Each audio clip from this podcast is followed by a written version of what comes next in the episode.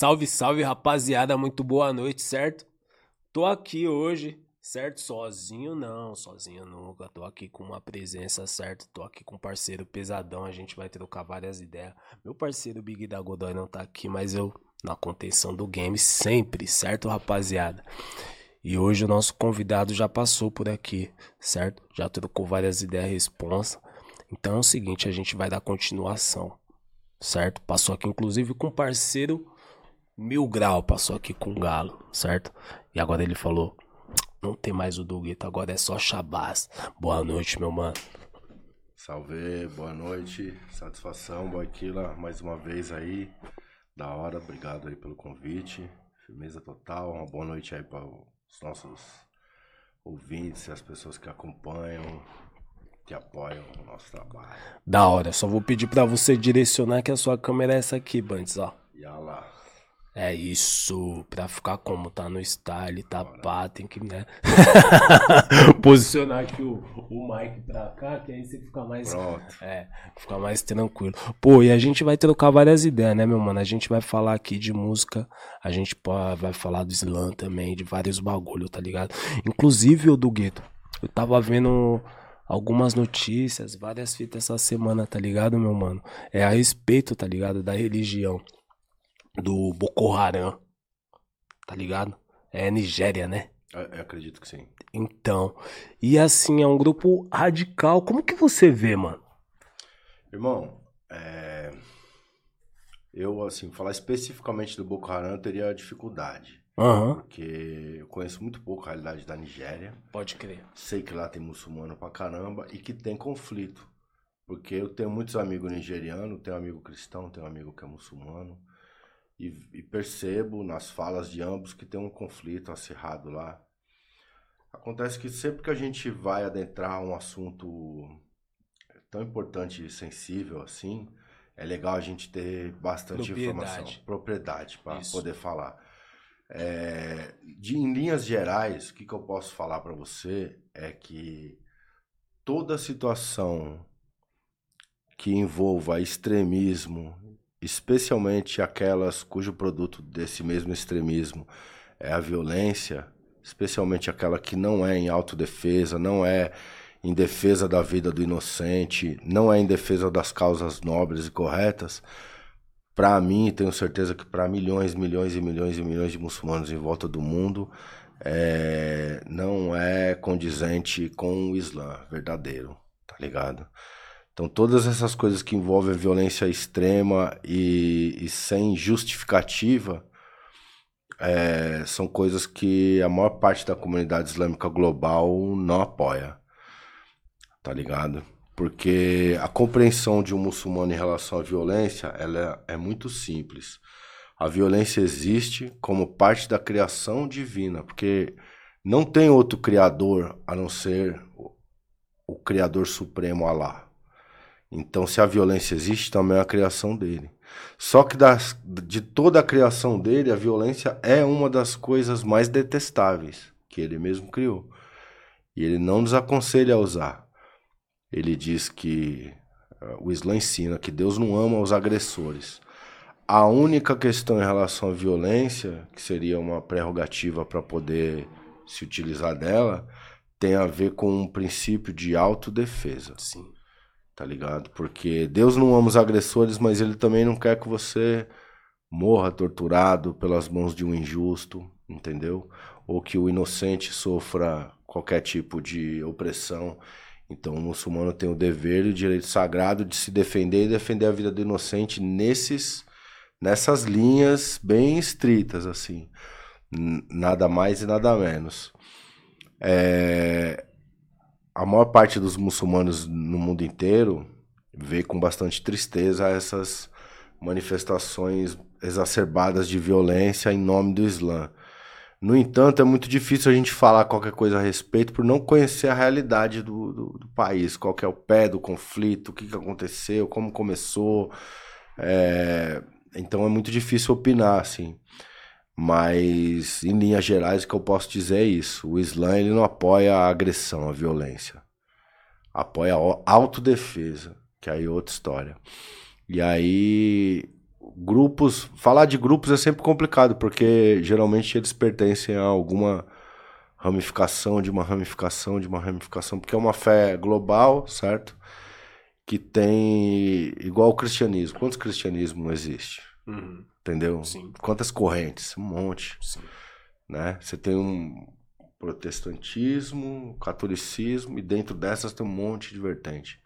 É mais ou menos a mesma coisa no, no Islã nesse quesito. Então, isso também tem que ser analisado, qual a interpretação de Islã que eles têm. Mas em linhas gerais, não tem nenhuma interpretação de Islã que te dá é, salvo-conduto para você agredir pessoas. Nem verbalmente, nem psicologicamente, muito menos fisicamente. Pô, é louco isso daí, porque eu confesso para você que eu nunca parei para ler a Bíblia, nem o Alcorão, certo? E aí, às vezes, eu, eu, eu, fico pensando assim, eu falo, pô, é o ser humano, né, mano? Tipo, cada um pensa de uma forma, cada um tem uma interpretação diferente. Então é como você é, falo, falou aqui inicialmente, falou, pô, eu acho que para mim tentar se aprofundar é, em algo tão sério, eu tenho que ter conhecimento. Importante. E às vezes, eu, se eu não for parar para ler um dos dois, eu vou procurar alguém que seja o do gueto para falar do Slam, que é um cara que me passa uma boa energia, é um cara que eu vejo que é um cara bom, tá ligado? Porque muitas vezes também as pessoas podem se afastar também, tá ligado? Falar, mano, é aquilo ali, meu Deus do céu, mano, esses caras aqui é isso aqui. Então, se não se afasta, se, sei lá, de repente não querer se afastar da religião ou ver com maus olhos, vai se afastar do gueto, que é. é um cara bom, tá ligado, meu mano? E tipo, vai falar, não, mano, esse cara aqui defende essas ideias. E é importante, né, a gente propagar, a gente falar, tá ligado? Isso que você acabou de falar aqui, né, meu mano? Sim. Por vários séculos, por exemplo, o, o, o Brau falou disso numa conversa com o no, provavelmente no Mano a Mano. Eu sei porque foi uma coisa que repercutiu dentro das mesquitas. Os caras ficaram comentando. E o Brau, ele fala sobre, nessa conversa com o Emicida, ele fala sobre um período da história em que os, os mouros tiveram dominando a Península Ibérica. Territórios ali que compreendem Portugal, Espanha, e que foi um dos períodos mais justos que, que, aquele, que aquela região historicamente conheceu. E que foi no, no período da dominação islâmica. Então as pessoas por exemplo, um judeu poderia praticar sua religião em paz, desde que pagasse imposto ao Estado como os outros cidadãos. O, o, o cristão podia praticar a religião dele em paz, ele tinha a proteção de um cidadão do reino como qualquer outro. Então foi um tempo de muita tolerância, prosperidade e de convivência harmoniosa entre pessoas de etnias e religiões diferentes.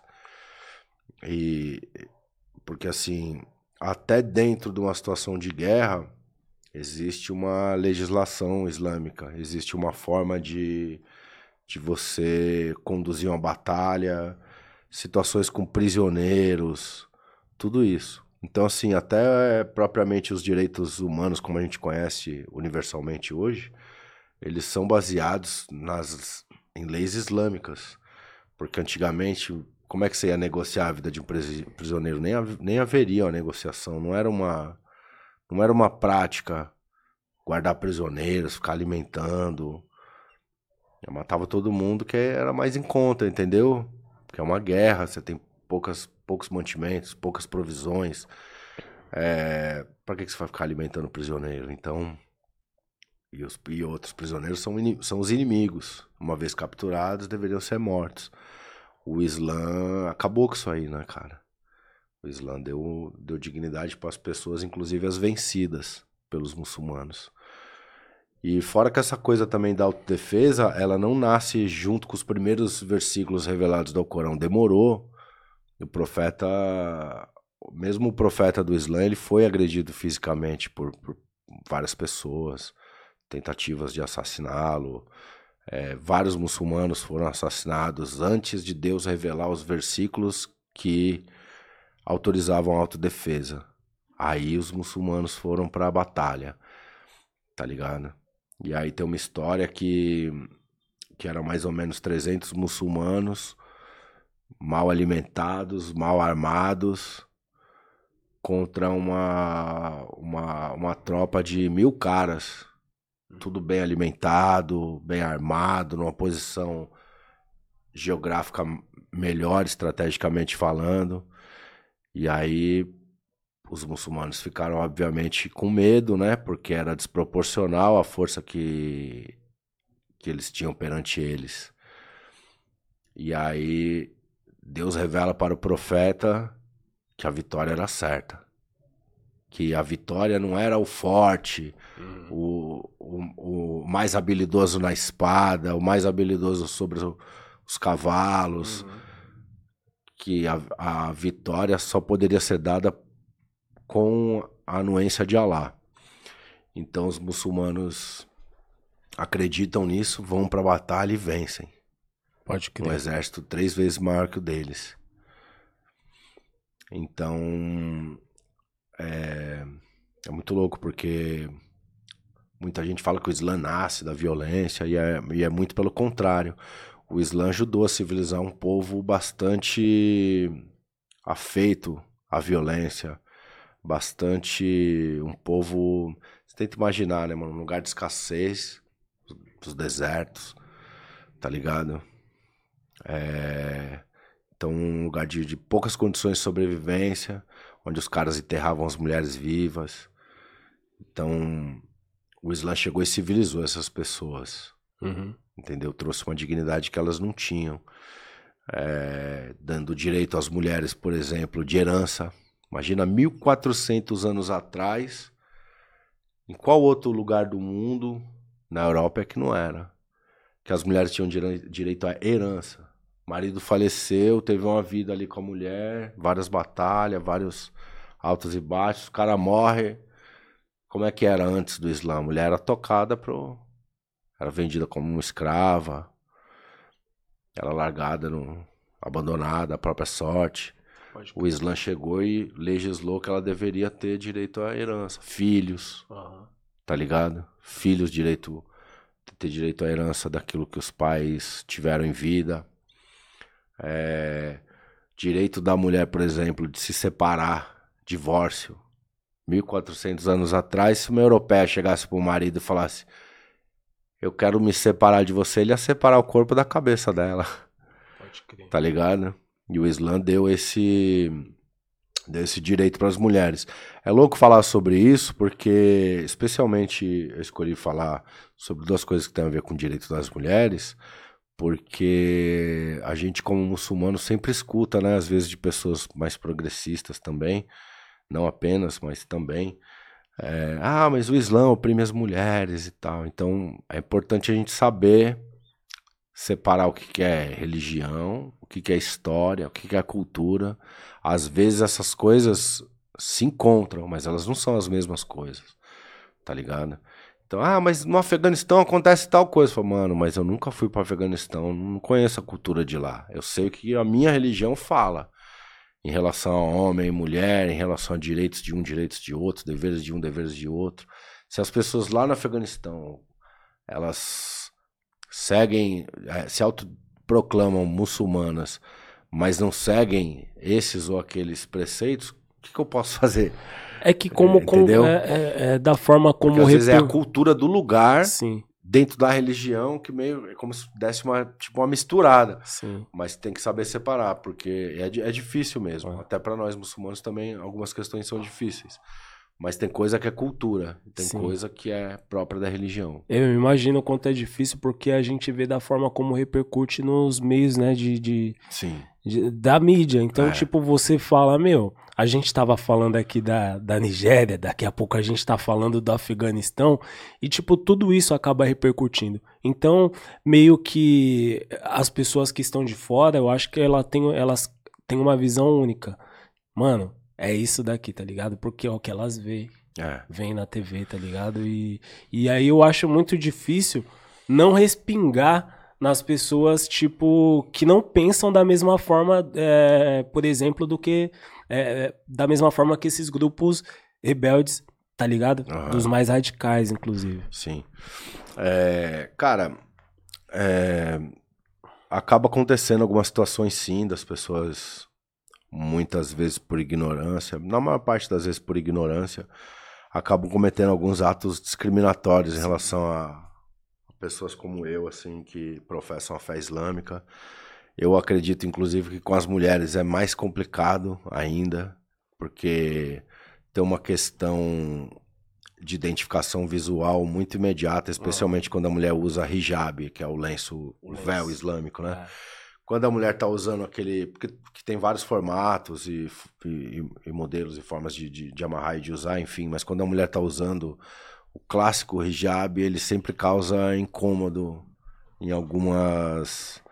Em algumas situações, em algumas pessoas. Obviamente em pessoas ignorantes, né? Uhum.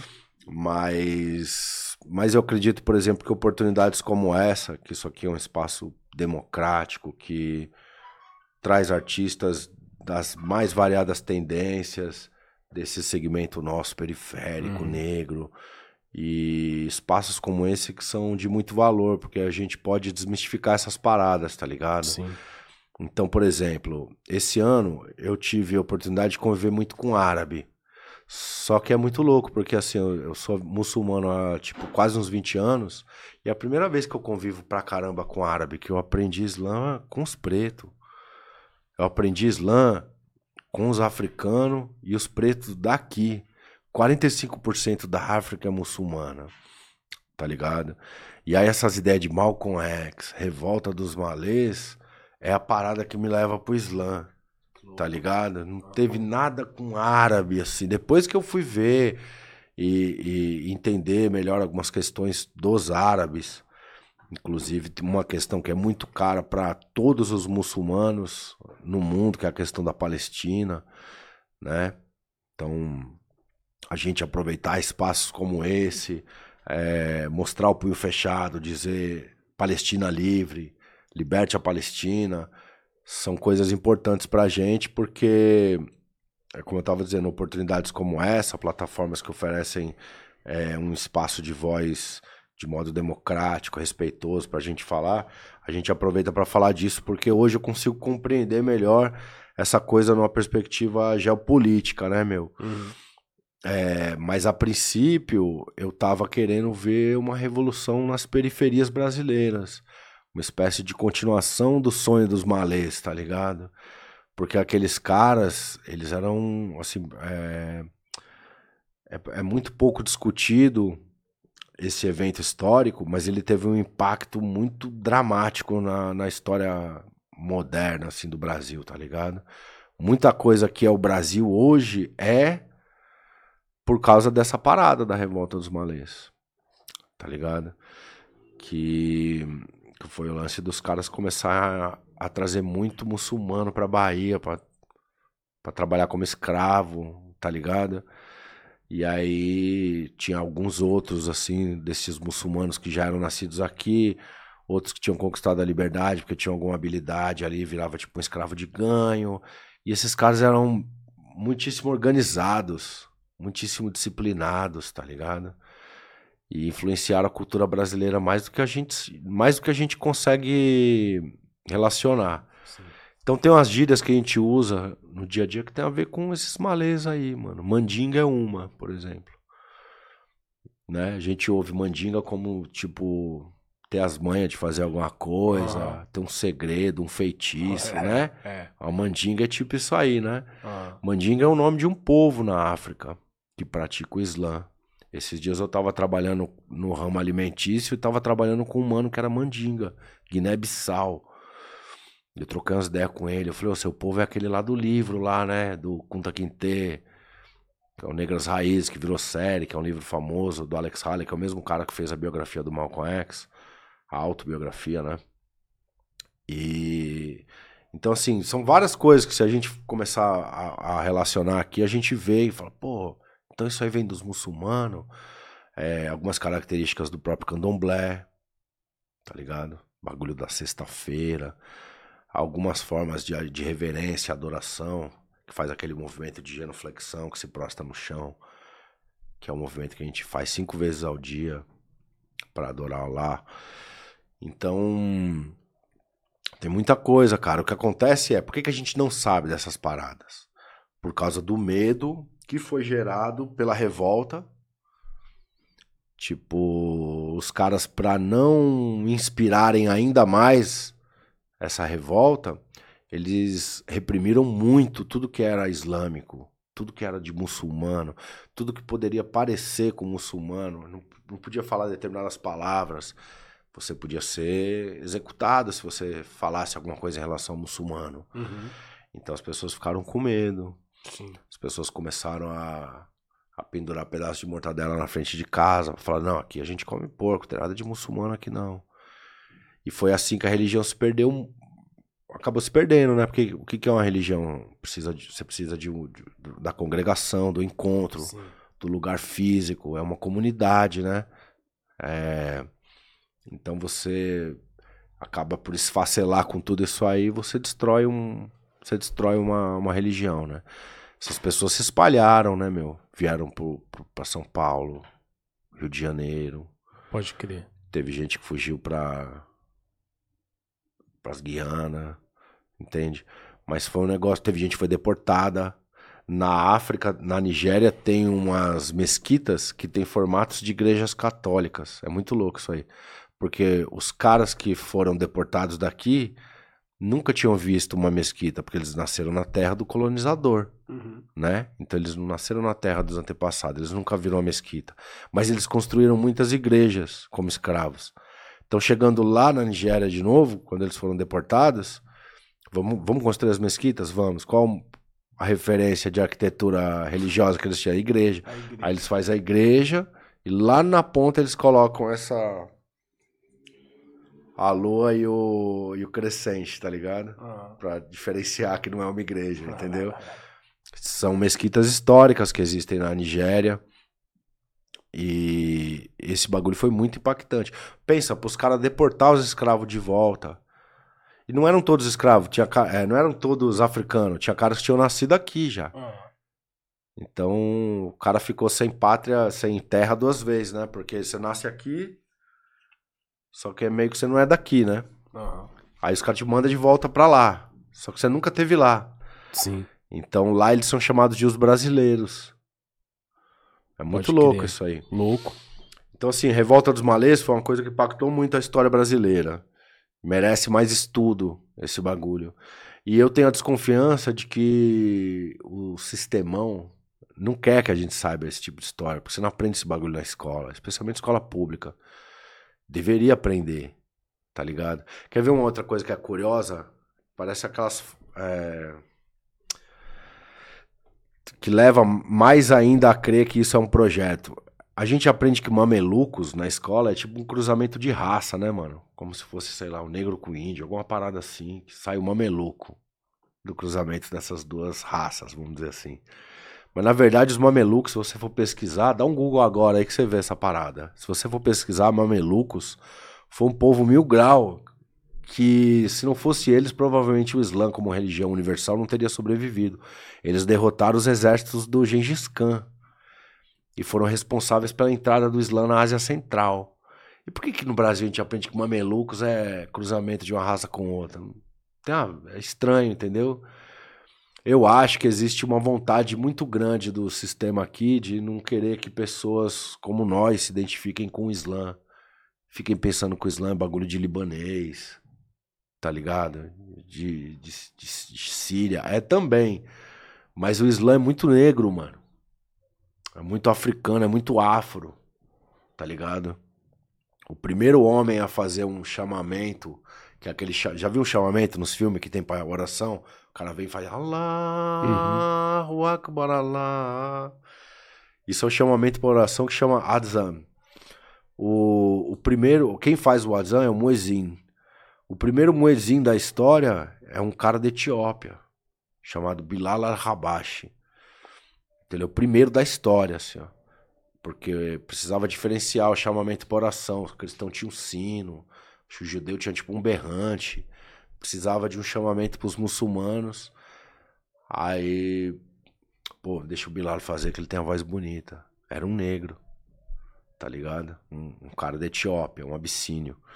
Bilal al-Rabacha seria Bilal o abissínio, tá ligado? Inclusive enfrentou muito preconceito de parte da sociedade árabe que queria é, é, ir de contra o Islã. Os caras falavam, eu não vou entrar na religião que aceita esse tipo de gente. Olha lá quem que eles aceitam. Olha o cara que faz o chamamento. Olha a cor do cara que faz o chamamento da oração deles. Tá ligado? E o profeta colocou ele nesse lugar e quebrou vários desses preconceitos. Falou: é, essa é a minha religião. Esse é o cara que faz o chamado para oração da minha religião. Vocês não gostou, quem de papel se rasga. E é isso aí. Então, assim, é, as pessoas elas desconhecem essas histórias e, e tem um porquê, né, delas desconhecerem essas histórias. Aqui no Brasil teve uma revolução muçulmana, uma revolução sangrenta e que abalou é, o sistema da época. Abalou fortemente o sistema da época. E o pessoal tinha muito medo do Brasil virar um Haiti. Então a revolta daquela proporção, com aquela inteligência militar, de insurgência, de guerrilha mesmo, é, muito provavelmente foi possível porque o, os muçulmanos tinham uma maior sofisticação na hora de pensar de pensar a própria sobrevivência mesmo, assim, ó. Tá ligado? A própria disciplina que o Islã impõe para a vida austera que eles levavam era parte de todo um mecanismo que eles conheciam já para que eles utilizaram como, como um drive mesmo de conhecimento para engendrar a revolta. Essa revolta só não foi vitoriosa porque teve um cagueta. Tá ligado? Senão ela poderia. Poderia hoje a Bahia ser muçulmana. Tá ligado? A Bahia ser um estado muçulmano. Poderia ser o Brasil, tipo, meio cristão, meio muçulmano. Porque a, a ideia dos caras era fazer uma espécie de califado na Bahia. Quando você começa a estudar o bagulho é muito louco. Eles queriam um estado muçulmano na Bahia. Eles estudavam o território. Eles sabiam o que, que eles queriam. Provavelmente, se não fosse a caguetagem, os caras teriam conseguido. Pode crer.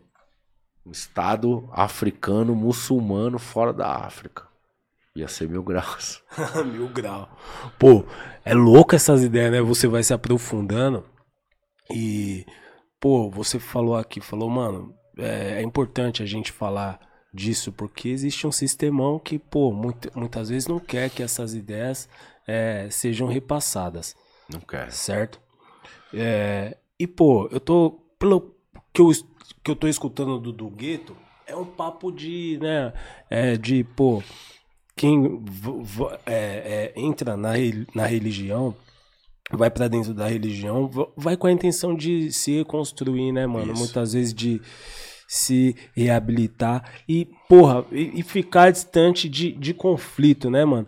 E, pô, a gente tá aqui, né? A gente tá falando de religião, pô, a gente vê políticos, né, mano? É, é, ligados à religião, tá ligado? E muitas vezes com uns discursos muito muito radical, inclusive falando que, pô, a gente tá em guerra, tá ligado? A gente tá dentro de uma guerra religiosa, eles contra nós, tá ligado? E tipo, não vou mentir, mano, desde a época das eleições que eu vejo as pessoas, né, mano, é, infelizmente não todas, eu não vou generalizar, mas as pessoas é, dentro do, da, da igreja, tipo, muito, muito radicais, assim, tá ligado? E muitas vezes eu fico pensando, eu falo, mano, qual que é a intenção dos caras, tá ligado? E eu sou que. E, e, eu sou isso daqui, eu falo, mano. Da mesma forma que quando eu vou falar do, do, de, do Islã, eu vou falar com, do, do, com do gueto. Quando eu vou falar da igreja, eu procuro o Lucas, que é uma pessoa boa, tá ligado? E que eu confio. E, mas, porra, infelizmente, é, esse tanto de, de pessoas, né, radical e tal, é, é, porra, é impossível a gente não pensar ou ter uma outra imagem da, da, da religião. E aí os caras falando isso, pô, porque a gente tá dentro de uma guerra religiosa e tal.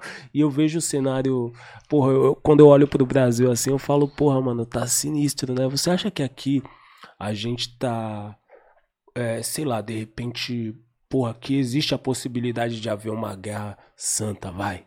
Um bagulho. Do, do jeito que tá, o bagulho tá uhum, tá louco. Uhum. então, como que você vê essa, essa, é, essa atmosfera, meu mano? Como que você vê Olha, essas ações? Primeiro que assim, essa colocação que você traz, ela é importante pra caramba. É, é de bom tom que a gente fale disso, é legal colocar essa, essas ideias na mesa. O é, que, que eu entendo, mano? Toda denominação religiosa, vai, que seja, ela tem, ela é e se os incautos não perceberem isso, eles vão acabar sendo liderados por quem percebe. Ela é um espaço de disputa de poder. O Islã também é. Quando eu falo que eu aprendi o Islã com os pretos e não com os árabes, isso é eu demarcando um território dentro da minha comunidade ali, ó. Porque tem cara que entende isso numa boa, e é árabe, tá tudo bem. Tem cara que não. Que tem etnocentrismo dentro do Islã também. Tem árabe que acha que é mais muçulmano do que você, do que eu, porque o cara. Ah, mas é que eu nasci na Síria. Entendeu? E isso, na leitura do Islã, não tem. O melhor muçulmano é o muçulmano melhor, não é o que nasceu ali, aqui, acolá. Entendeu? Não adianta você ser. O que, que é os preceitos do Islã? Por exemplo, rezar cinco vezes por dia. O cara não reza dois anos, mas nasceu na Síria e ele é mais muçulmano que eu? Não, não funciona dessa forma. Entendeu? O cara que se converteu há dois meses e é de Pindamonhangaba, mas tá rezando cinco vezes por dia, é um muçulmano melhor que o cara que nasceu na Síria e tem dois anos que não reza. Entendeu? Então, assim, é, dentro do, dessas vertentes neopentecostais do uhum. cristianismo aqui no Brasil e tal, também tem as suas disputas de poder, tá ligado? é, é um território ideológico a ser disputado, mano. Porque se você pegar e fazer uma leitura, por exemplo, libertária do cristianismo, você vai colocar Jesus numa perspectiva libertária, hum. progressista, uma perspectiva de luta, de não discriminação e tal. Se você pegar o Islã e fazer uma leitura conservadora dele, também dá. Uhum. Assim, e vice-versa. Entendeu? Querer. Assim como dá pra você pegar o Islã e fazer um Islã é, é, que atenda melhor, por exemplo, aos anseios da própria periferia nossa, dá para fazer também. É, é, muito da interpretação as coisas, tá ligado? Porque tem gente que leva é, sem, sem nenhum constrangimento o Islã mais para o que seria politicamente os espectros da direita. Tem uhum. gente que faz isso. Se a gente não, se não ter gente para colocar, demarcar o território e falar, olha, mano, isso, isso não é bem por aí não. Para onde vocês estão querendo levar a religião? Peraí, volta aqui, mano. O povo do profeta era pobre, tá ligado? Vocês não estão chegando na periferia, por isso que a, o brasileiro, vocês falam que o brasileiro não segue o Islã, mas vocês não estão chegando na periferia que é onde o grosso da massa mesmo, o brasileiro real tá, é lá, nos interior, vocês não chegam, entendeu? Então, tudo é, é, é, disputa de poder e é questão também muito de, de interpretação, né, cara? É, a gente precisa. Entender, eu entendo particularmente falando, e aí é, é isso é o Shabazz falando assim. Uhum. É, eu acho que se uma religião, seja ela qual for, não te servir para você ser uma pessoa melhor, mais bem educada, melhor, mano, no seu dia a dia, coisa mais prática mesmo. Trombei você ali de manhã, oi, tudo bem? Como vai sua família? Até logo, bom final de semana. E, pô, você tá sabendo da condição de uma pessoa e você tem meios para ajudar e você ir lá e fortalecer, mesmo que não seja nada. É, se uma religião não fizer isso com você, então não serve para nada, mano. Ela tem que melhorar você como pessoa, entendeu? Antes da gente falar de mil confabulações e de ideologias e tudo mais, a religião precisa ser melhor para, ela precisa ser boa para melhorar a pessoa em si, tá ligado? Eu penso assim, independente de qualquer denominação, é, a religião tem que ser boa o suficiente para transformar você. E o Islã ele fala sobre isso aí, que Deus não muda a realidade de um povo até que o povo mude aquilo que tem no coração. Uhum. tá ligado? E tem uma coisa dentro do, do. Tem uma coisa no Islã que se chama jihad, né? Pode ser traduzido como luta, mas é um conceito amplo, não é luta só guerra ou luta física. Tem dois tipos de jihad. Tem a jihad grande e a jihad pequena. Jihad pequena é essa contra a injustiça do mundo, contra os tiranos da terra, contra as desigualdades. Essa é a jihad pequena. Sabe qual que é a jihad grande? É interna. É você contra você mesmo. Essa é a jihad da vida toda. É você lutar contra o seu egoísmo, sua preguiça, sua tendência a mentir. É você lutar contra isso todos os dias. Então você é uma pessoa que às vezes é mais emborrada, você se esforçar para ser mais gentil, tá ligado? Porque sorrir para uma pessoa no Islã é considerado caridade, então não tem desculpa para uma pessoa, ah, mas eu não, como é que eu vou fazer caridade? Eu sou um duro, eu não tenho, não me sobra 50 centavos para eu doar para uma pessoa. Você pode doar um sorriso, é considerado uma caridade, tá ligado? Então, é, que eu falei, uma religião, seja ela qual for, ela tem que servir para te tornar uma pessoa melhor, mano. Tá ligado? É, teve muçulmano aí que só não achou o Bolsonaro legal porque Bolsonaro apoiava Israel. Se não fosse isso aí, os caras abraçavam. Sério? É, porque é conservador, né, mano? Conservador. Aí bate, dá match nas ideias, entendeu? Não é, não é o pessoal com quem eu mais me identifico, mas existe, por isso que eu falo que é disputa de poder. Tá ligado? Então, dentro do Islã também tem diversidade de pensamento, inclusive. A gente chega na mesquita com ideia de Malcolm X, Malês, chega lá e encontra várias, entendeu? Várias paradas que você tem que aprender a relacionar. Então você entende que também é uma disputa de poder. Os caras mais velhos, uns negrão coroa mesmo, assim, que me, me trouxe pro Islã, foi me ensinando, eles falavam uma parada que eu não entendia na época, que eu era novão. Eles falavam, a gente precisa fazer um bagulho só nosso aqui. Falavam, como nosso? Islã não é pra todo mundo. É, mas precisa ter uma parada nossa, de brasileiro. Mas o que que tem? Os irmãos aí, os caras da África, os caras ali do Iraque. Falaram, não, você não tá entendendo. Precisa ter um bagulho nosso. Aí entendi. O que que é? É cultura isso aí. Vou explicar. Quando você pensa em Nigéria, em Islã na Nigéria, vem uma imagem de muçulmano na sua cabeça. Um muçulmano ou uma muçulmana nigeriana. Um jeito de se vestir, um jeito de falar, um jeito.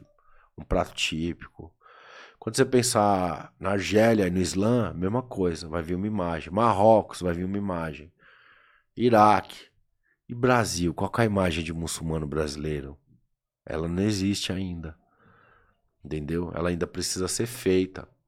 O que, que é? Será que a gente vai fazer um, um estudo, resgatar as roupas lá dos malês, como é que eles se vestiam, e jogar com uma bombeta dessa, ou um boot muito louco, do jeito que a gente gosta de usar, falar agora é 2023, a gente vai vestir assim. Como a gente não sabe qual vai ser esse caminho ainda, ele está em vias de ser construído. Entendeu? Então comecei a perceber que isso é cultura.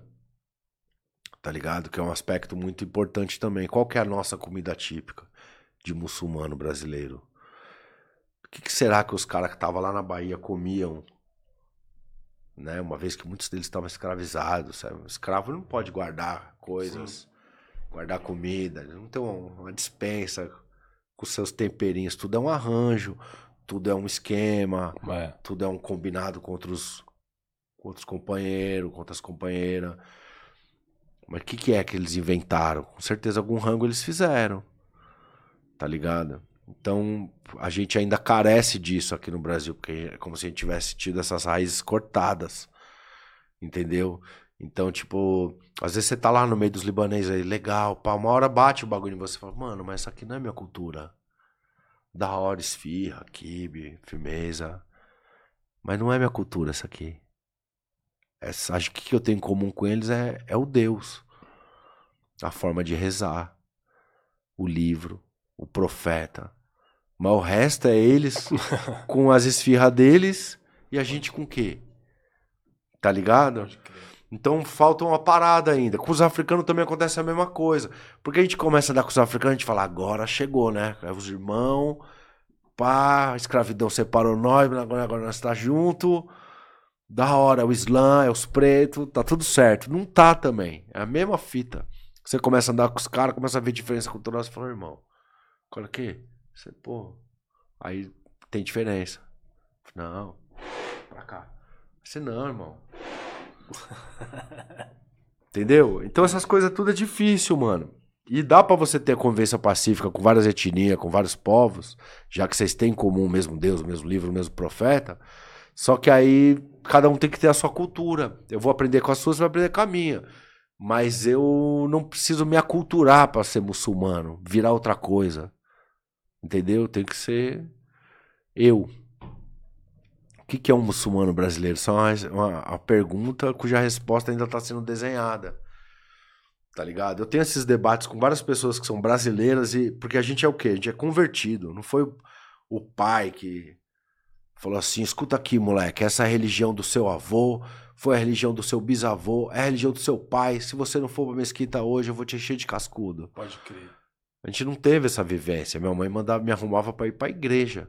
Um dia tanto levar tapa na cara e depois ir pra igreja, o pastor falou que tem que dar outra face, e eu me injuriar com aquele negócio e ver que o Malcolm X falava que, que não tem negócio de outra face, não, mano. E que nem Minha o religião, pastor tá dando outra face. É, nem o pastor tá dando, por que, que não dá dele, né? então, assim, e ver o Malcolm X falando assim, não tem negócio de outra face, não, isso não é isso, não é isso que Deus quer de nós. Ah, mas somos ovelhas, senhor. Você é uma ovelha? Você já viu como morre uma ovelha? Você quer ser uma ovelha? Tá ligado?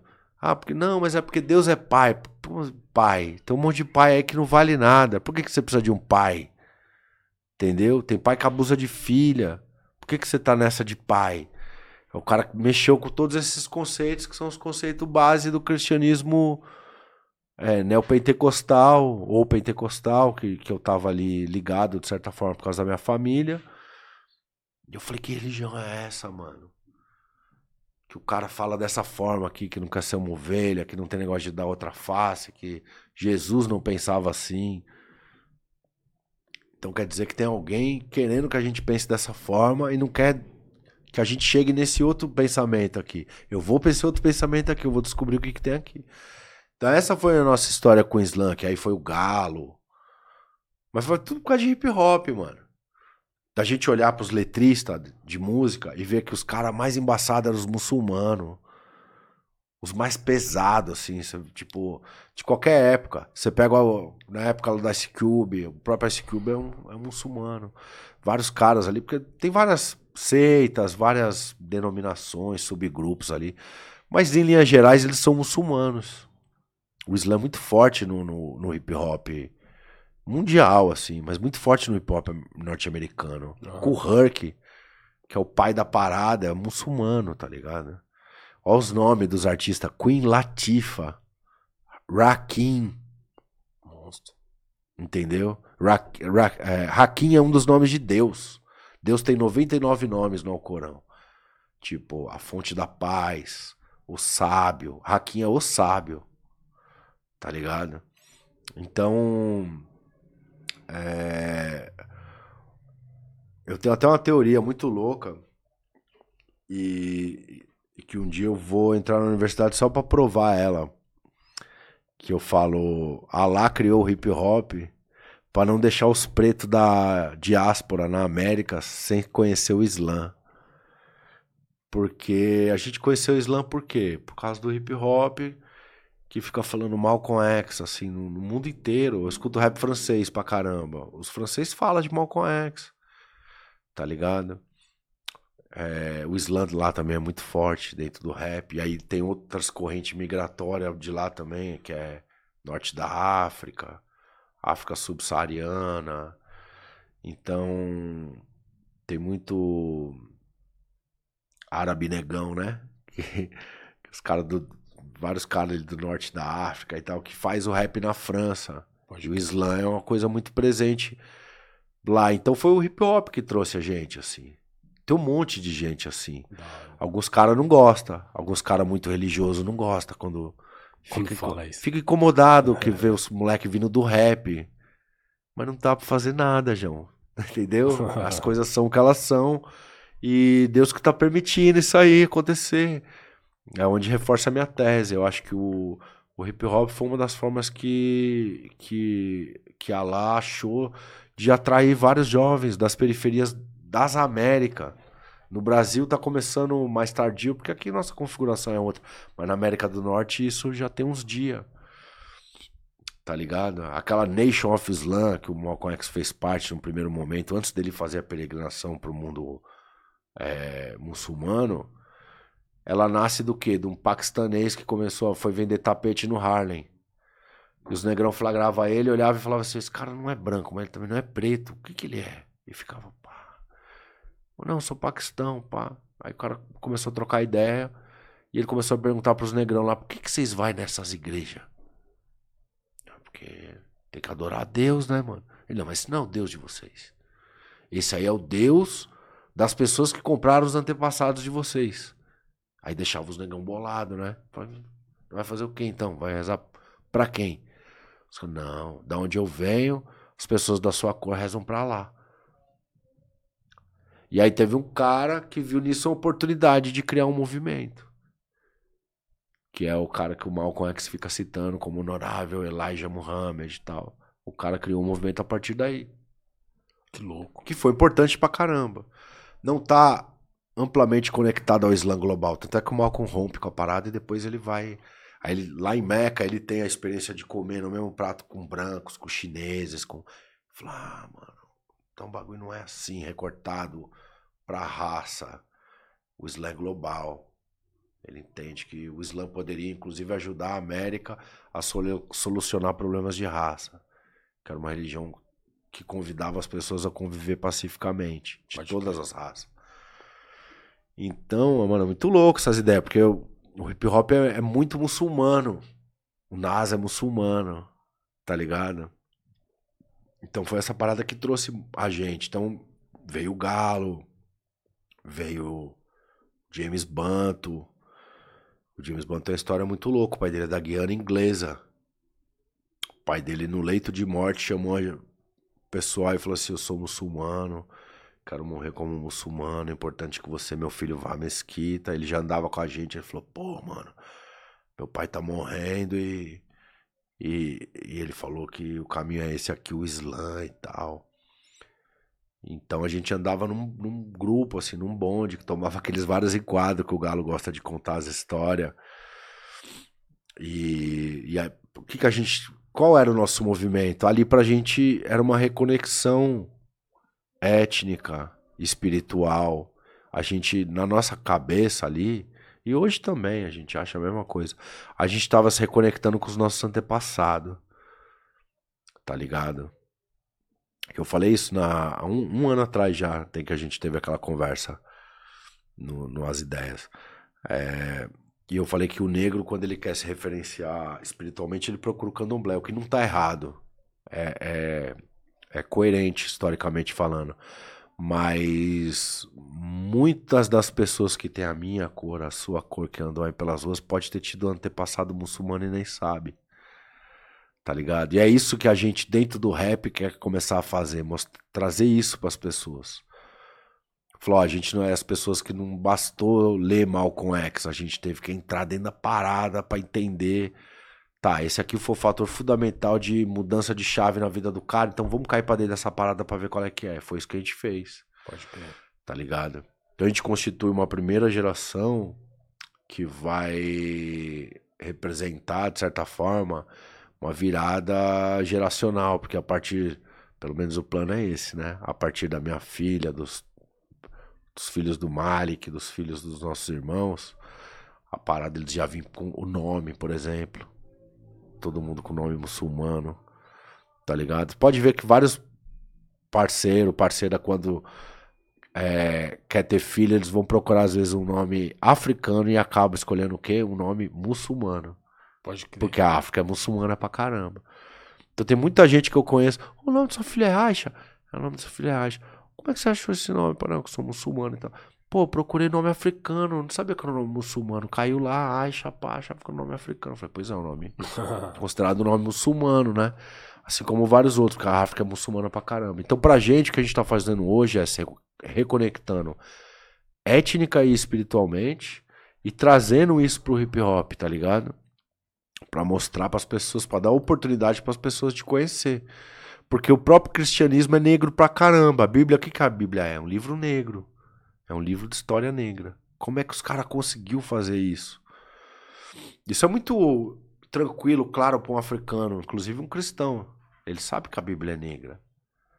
Tá ligado? Ele sabe qual o Corão, a história do Islã, a história negra. Tá ligado? Só que o Ocidente conseguiu fazer isso com essas religiões. Tá ligado? No caso do Islã, o, o Islã muitas vezes ele passa como cultura árabe e não como uma religião universal e que abarca e que boa parte dos seus protagonistas históricos são negros. Tá ligado? O, o cristianismo, então, fizeram uma imagem. A imagem que se você, se você tem. Eu tô 40 anos. Você não consegue tirar aquele Jesus da sua cabeça nem não. pensar. Ele tá, é um carimbo no seu cérebro. Aquele loirinho, cabelo dividido aqui, assim. Olho, olhos claros. E... Olho claro, com a barbinha. Sim. Que nem a, nem a barba é escura, é meio castanho claro. O assim. da USP veio aqui e falou isso. Falou, mano. Você não consegue. os caras fizeram. E a imagem de um rei francês, né? O cara pegou e falou assim: ah, pinta, pinta Jesus. Aí eu. Como pintar Jesus? Falei, ah, pinta igual eu, pô, devia ser igual eu. não sei qual dos reis, mas foi um rei francês, eu acho, não sei. Se tiver alguém da história aí pra corrigir nós. Nós na humildade aceita aí, mas é é louco isso. Então assim, as religiões também são espaços de disputa de poder, mano. Não tem aquele livro, aquele filme, Livro de Eli? Sim. Você já assistiu? Sim. É muito louco, né? Sim. O que que aquele é, é um filme hollywoodiano, tal, mas o que que ele traz para nós? É o Denzel Washington, quem não assistiu vai atrás aí que é um filme da hora. E qual que é o lance ali? O mundo acabou, Uhum. E ficam os seres humanos remanescentes ali. Ou seja, dá pra fazer um mundo novo. Aí tem um cara que ele tem lembrança da época da infância dele da Bíblia. Que um cara rezava a Bíblia na frente, lia a Bíblia na frente e uma parte de gente seguia as paradas que aquele cara falava, o pastor, o padre, sei lá. Ele falou, mano, preciso do livro. Se eu achar esse livro, eu vou dominar toda essa que sobrou dessa humanidade aqui Vou virar o, o, rei dessas pessoas, o imperador do mundo. Eu só preciso achar o livro. Ele fica indo atrás do livro, né? É. Então é, é, mais ou menos isso. É, a religião. Por isso que você precisa disputar o território. Porque se cai na mão de um cara que nem esse, o cara vai levar as pessoas para um outro lado, entendeu? Você precisa. Se uma religião não for capaz de distribuir justiça, igualdade, amor, ajuda ao próximo, ela vai servir para quê? Então o Islã que a gente quer lutar para que exista é esse Islã que alimenta as pessoas, que vai na periferia, que troca ideia com as pessoas, que entende o povo, tá ligado?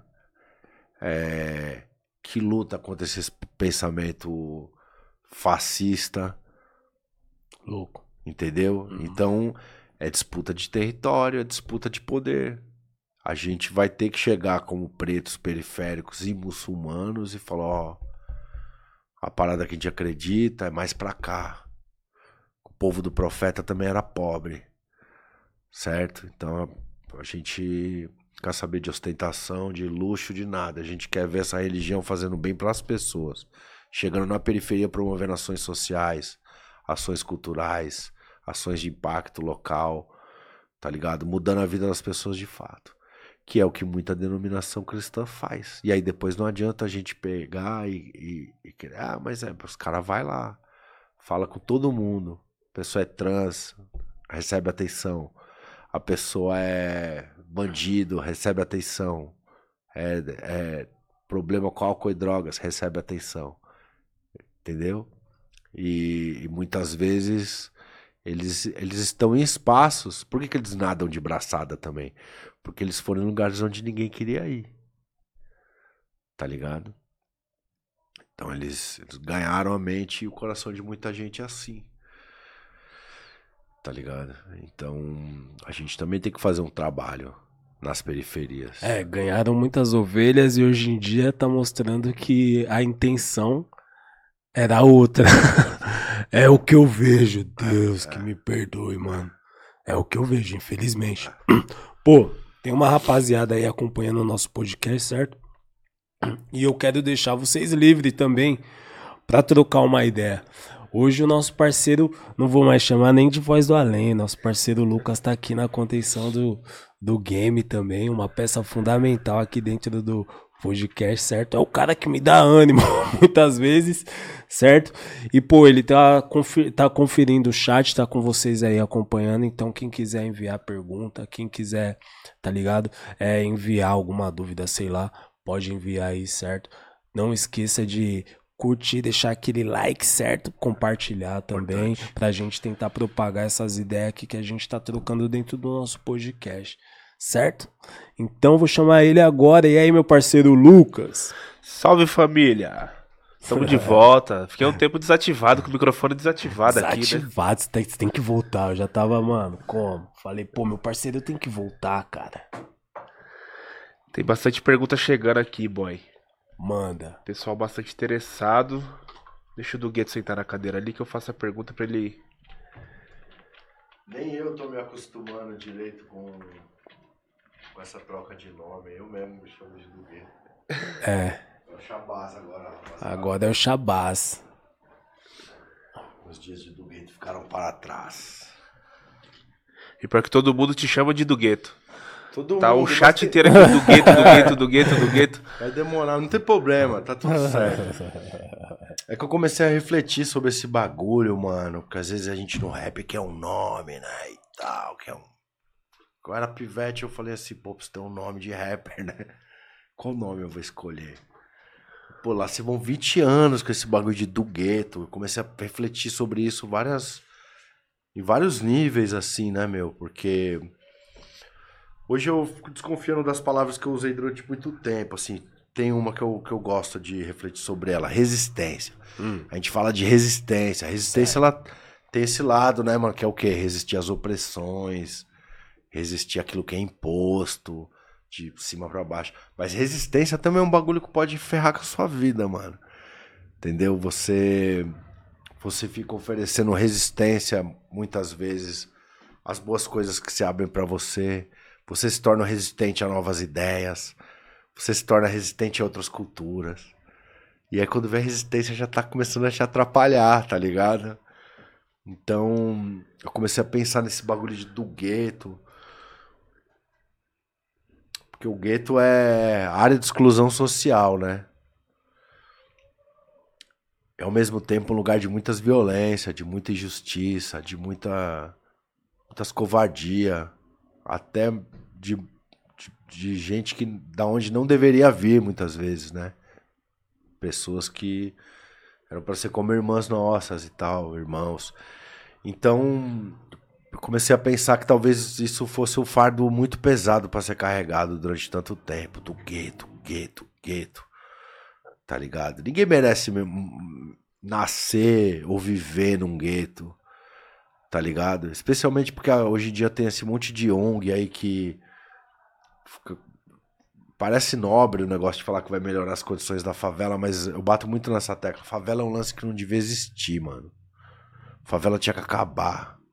Alguém tinha que ter coragem de falar, tem que acabar com as favelas, é urgente.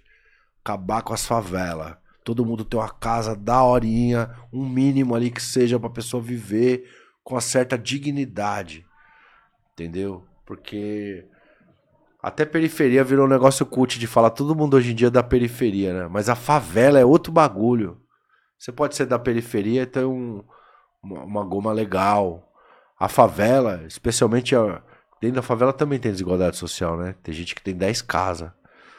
Tem gente que mora em cima do córrego. Especialmente para essas pessoas que moram em cima do córrego, favela não é um valor positivo, mano o capitalismo acaba cegando várias pessoas, dentro e fora da favela, certo? Porque querendo ou não, a gente também, né, a gente tem que ter esse senso, né, a gente tem que ter autocrítica. Na favela é onde a gente vê o bagulho imperar mesmo. É. É que nem você tá falando, é onde o cara que tem 10 casas vai se sentir muito, muito superior ao vizinho que, porra, tá pagando veneno com um barraquinho humilde do lado e que tem muitas vezes o carro inferior ou não, tá acostumado a andar de a pé. E, infelizmente, isso é cultural no nosso país, né, meu irmão? É. É. É um negócio complexo, assim, de de estar tá analisando que. Com muito. Dentro, dentro muito. da favela tem muita desigualdade muito, também. Muito. Que se você for ver, não existe um coletivo pensando, porra, a gente tem que acabar com tudo isso aqui, tá ligado? A gente. Isso daqui não deveria existir. E essa ideia, se você for ver, tipo, entre 1010, essa ideia é a, 900, é a 997, tá ligado? É a que ninguém tá pensando, mano. Exato. A pessoa tá procurando é, acender da forma dela Isso, muitas é vezes. ah, eu quero o tênis tal, eu quero o carro tal, porque eu vou ser o pá da quebrada, tá ligado? E, porra, mano, isso daí é. Os jovens que tá acompanhando o nosso, o nosso podcast aqui. Pô, depois que você passa a ter uma idade, você fala, mano, que porra que era aquela? É tipo um gole de ilusão, tá ligado? A gente fala. muda, meu. A gente muda. Isso aí que você falou é muito fundamental, que a gente vai ficando mais velho. Uhum. Teve essa onda de ataque em escola. Um dia eu fui deixar minha filha no colégio e eu tava, tava tinha um clima ruim assim dos pais, dos professores alguns alunos por causa né, da, dessa onda de violência que teve que tá rolando com as escolas e tal. Eu lembro que eu deixei minha filha na porta da escola e fiquei meio tenso assim. Com vontade de pegar ela de novo, levar ela para casa. Ah. Daqui a pouco eu vi uma, uma base móvel da GCM chegando, entrando dentro da escola assim. Eu fiz assim, ufa.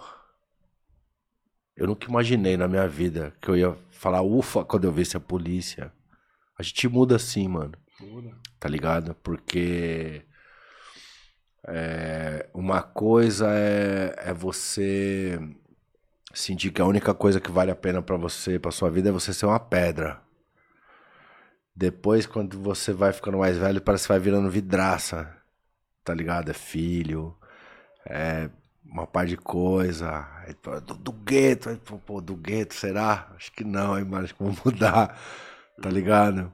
Então, é isso, mano. Acho que até a água parada apodrece, né? Até tudo que. Tudo que não evoluir vai estagnar e vai morrer, né? Então é importante e é inteligente. Que bom que a gente muda.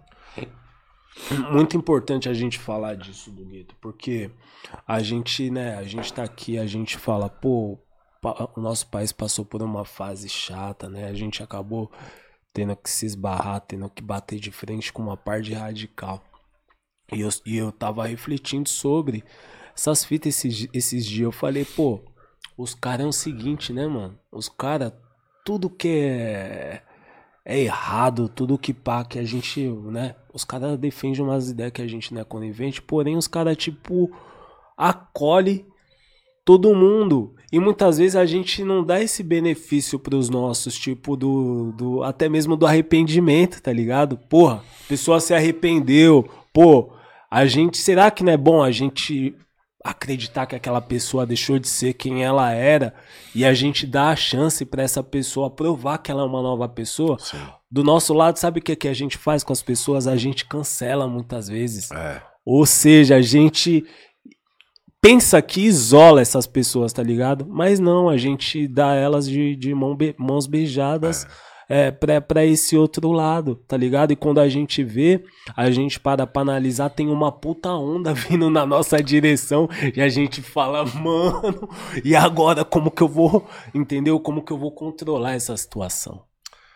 É, cara, é essa política aí nos últimos anos foi bem. Esse último período que a gente viveu foi bem divisor, né, mano? De águas, assim.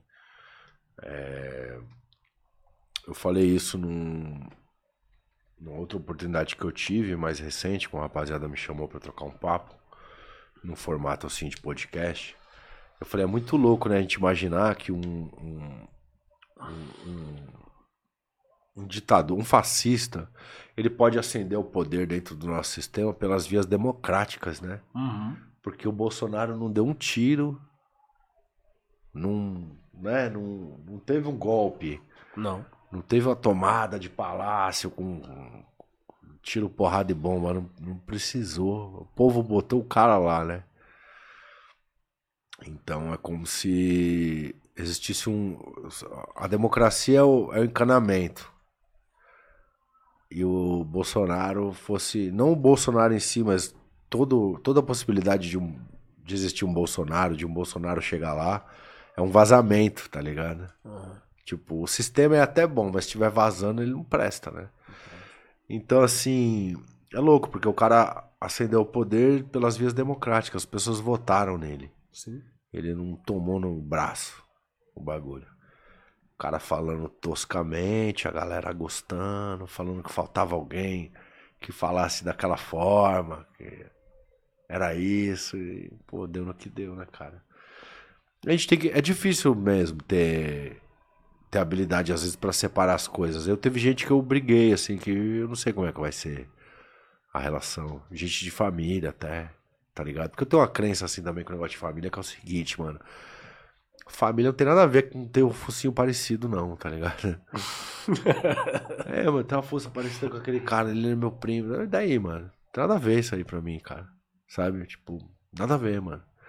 É, eu às vezes posso ter mais afinidade com você que não tem laço sanguíneo comigo.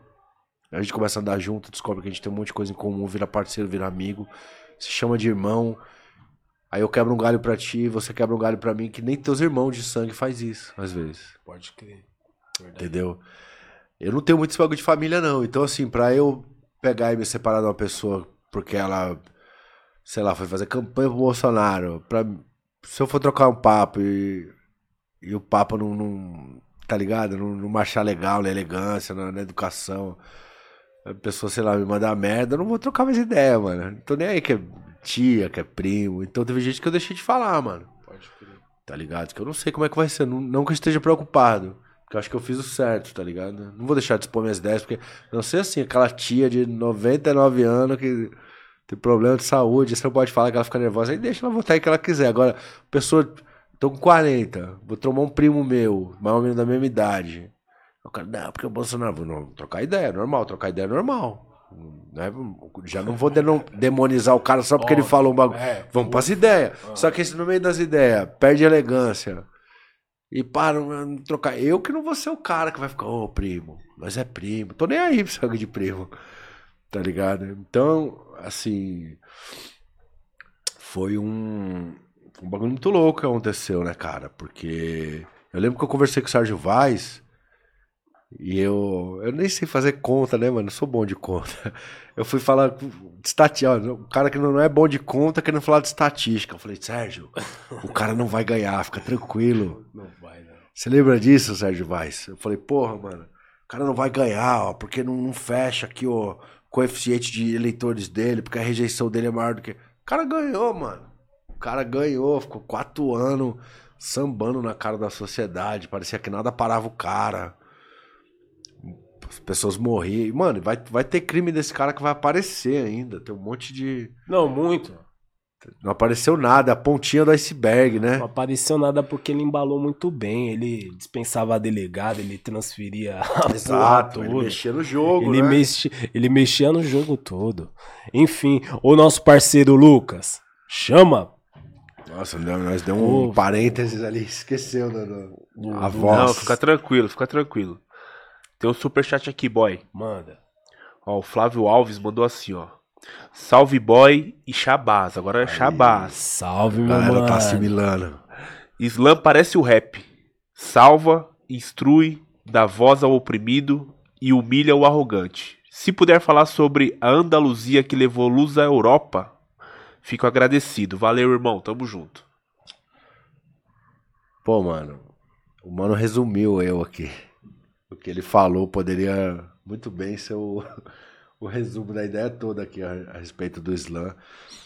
Em relação a especificamente esse período da história, é uma parada que eu preciso estar tá me instrumentalizando melhor para poder falar. É, eu gosto de eu gosto de ler a respeito, gosto de, de, de ouvir, aprender a respeito, Mas o que a gente sabe é que a Península Ibérica ela foi absolutamente moldada em termos culturais, científicos, é, gastronômicos, linguísticos pela dominação moura, né? Se a gente pegar os idiomas o espanhol e o português, todas as palavras que têm o início com al, tipo almofada, alfinete, aí por diante, são palavras que vêm, têm origem no árabe, né? O espanhol também tem bastante presença de palavras com essa característica. Então, é, a, gente, a gente traz o. É, como, é que, como é que eu posso falar? Esse, esse, todos esses séculos de dominação moura na Península Ibérica fizeram os, o costume de, desses povos ficarem muito enraizados nos costumes dos. Eu até brinquei esses dias com aquele bagulho do Vini Júnior acontecendo. Eu meti um stories no meu Instagram, eu falei assim. Eu acho que a Espanha tá precisando de mais uns sete séculos de dominação moura para voltar a ser civilizada. Tá ligado? Mas da hora, obrigado pela colaboração do irmão aí ao nosso papo de hoje. Firmeza, um salve. Ó, temos, tem outra aqui, da Isabela. Desculpa se eu não souber pronunciar. Eu, como um cristão, eu estudo um pouco o Islã, estudo as religiões, mas se eu falhar minha pronúncia aqui da forma que ela mandou, você me corrige, Obrigado por favor. Obrigado pela sua humildade, Lucas. Ela mandou assim, ó. Assalamu alaikum shabaz. Tá assalamu, certo? Assalamu alaikum. Alaikum assalam. Ela, pergunta, ela tá perguntando assim, ó. Quais caminhos você vê para a criação de uma identidade cultural islâmica brasileira? Pergunta excelente. Essa provavelmente é a professora Isabela, uma muçulmana fluminense que está aqui, inclusive, em terras paulistanas, trazendo aí é, conhecimento. Ela é uma professora de língua árabe, professora de Corão. É, e a gente tem bastante esse, esses debates nos grupos que a gente participa. Cara, o que a gente precisa é atuar numa perspectiva comunitária. Provavelmente a gente precisa tentar morar perto, fazer coisas juntos e porque o que, que é cultura, né? Vamos lá. É... O mais próximo que eu tive, eu nunca fui para um país árabe, eu nunca fui para África. O mais próximo que eu tive, assim, de. É... Como é que eu posso dizer? O mais, mais próximo que eu tive, assim, é...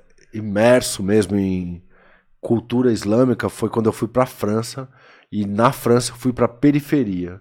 E na periferia tem uma grande leva de argelinos, tunisianos, marroquinos, senegalenses então o gueto é 90% muçulmano. O que, que acontece? Aqui, sexta-feira é sagrada para os muçulmanos no mundo inteiro.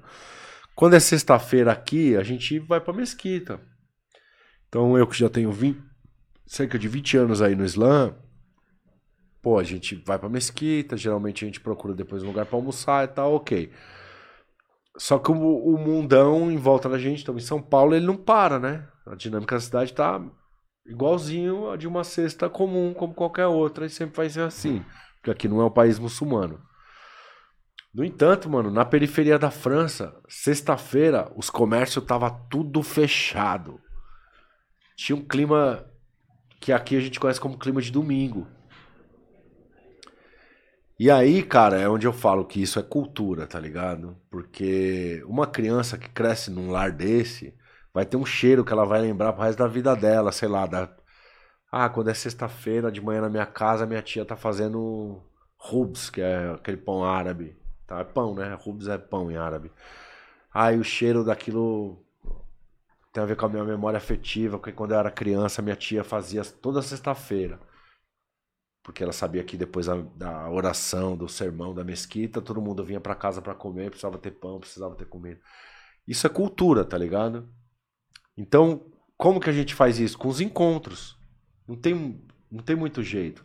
As pessoas precisam é, ficar juntas, mano. Fazer as coisas juntas. tá ligado? Eu, eu falo bastante essa coisa de comida porque comida é muito cultura, né, cara? É um traço cultural muito forte de um povo. Traz muito, você traz muito da sua identidade no, naquilo que você come, né? Naquilo que você cozinha, na forma como você cozinha. Aquilo, a comida ela conta histórias, né? De, de um povo, os sabores e tal. É... Então, eu acho que o caminho é se instrumentalizar, então assim, estudar, né? Igual temos uma professora de árabe muçulmana brasileira, ó, oh, tá ligado?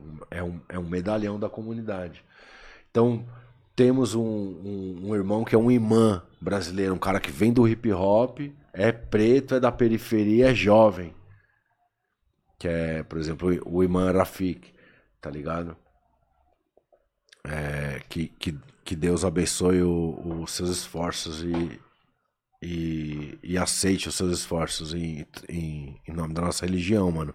Então essas pessoas, elas são muito importantes para incentivar outras pessoas a buscar conhecimento e, e elas são importantes para instruir a nós mesmos, tá ligado? Então, isso é uma coisa, se instrumentalizar, e outra é procurar vivências coletivas, vivências comunitárias, experiências comunitárias quando a gente criar muitas delas para os nossos filhos e para os filhos dos nossos filhos, isso vai ficar comum e é onde vai começar a virar cultura. Tá ligado? Embora eu goste muito de esfirra, acho que a gente ainda precise a gente ainda precisa criar alguns, alguns traços de identidade muçulmana brasileira. Por isso que essa questão da professora é tão importante. É isso. Tem mais uma aqui, do Gustavo. Interpretando assim, ó.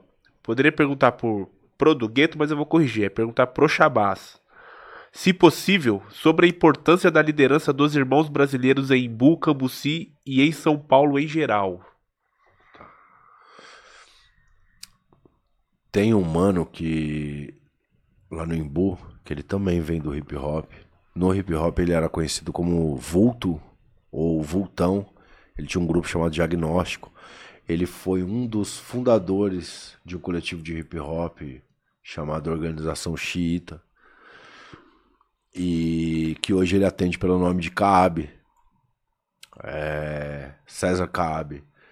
Ele é um cara que tem uma história muito parecida com a nossa, a forma como ele encontrou o Islã. Só que uma vez dentro da parada, ele começou a promover uma revolução na zona sul de São Paulo, mais especificamente na periferia do Embu das Artes. Que através da iniciativa dele, juntamente com outros irmãos e irmãs, eles construíram mesquita, centro cultural, isso tudo dentro da favela, tudo dentro da periferia, com ações de impacto social, local, distribuição gratuita de refeições para as pessoas mais carentes, cesta básica, é... Enfim, são pessoas que estão fazendo a diferença. E, e, por exemplo, as mesquitas que eles, que eles tocam, que eles organizam, chegam a, a converter de 5 a 6 pessoas por semana, meu. Tá ligado? Então, eu acho que esse protagonismo é o protagonismo que eu acredito. Esse é o Islã que eu de fato acredito. Que é o Islã que que intenciona tornar a vida das pessoas melhor. Especialmente a vida das pessoas pobres, tá ligado? Então, nós somos pessoas. Somos muçulmanos brasileiros sem ascendência árabe, que vieram do hip hop, muitos de nós, e que estamos trazendo, estamos reescrevendo uma história da periferia também com esse viés. Então, Assalamu alaikum wa rahmatullah wa barakatuh. Para todos os irmãos aí que.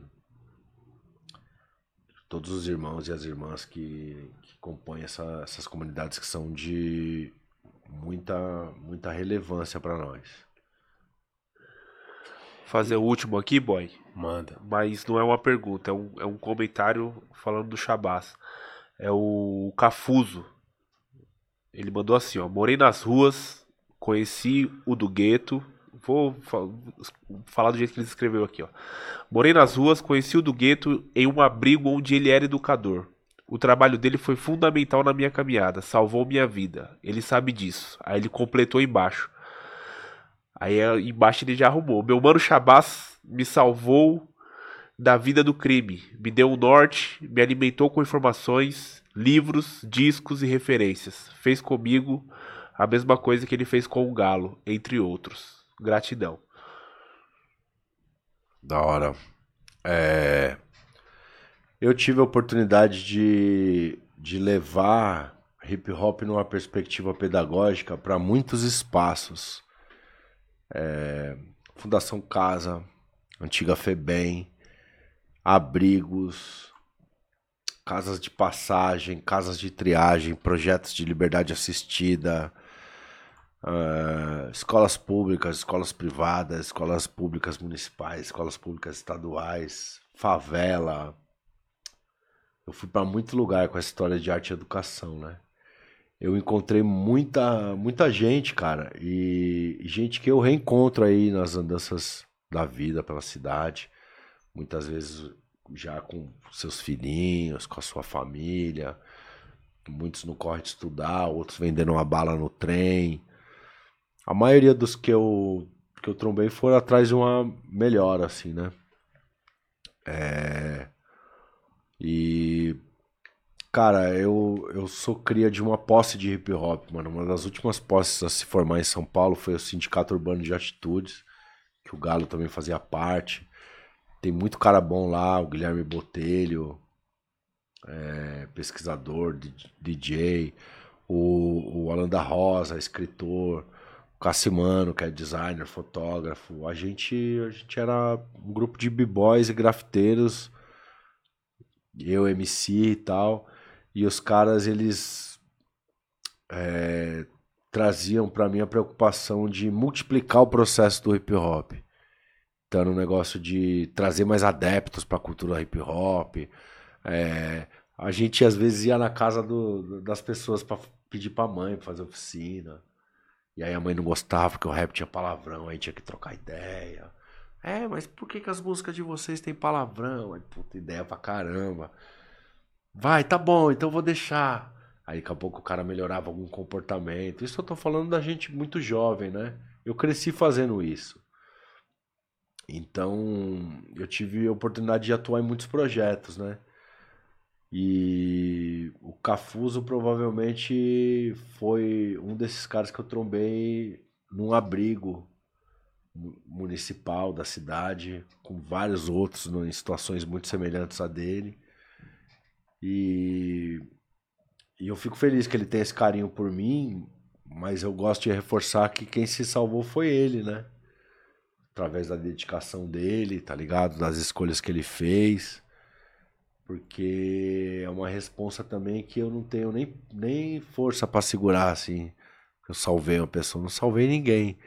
O mano que se salvou, mostrei pra ele uma alternativa, né, mano? Falou, ah, mano, eu acho que você tem um dom, cara.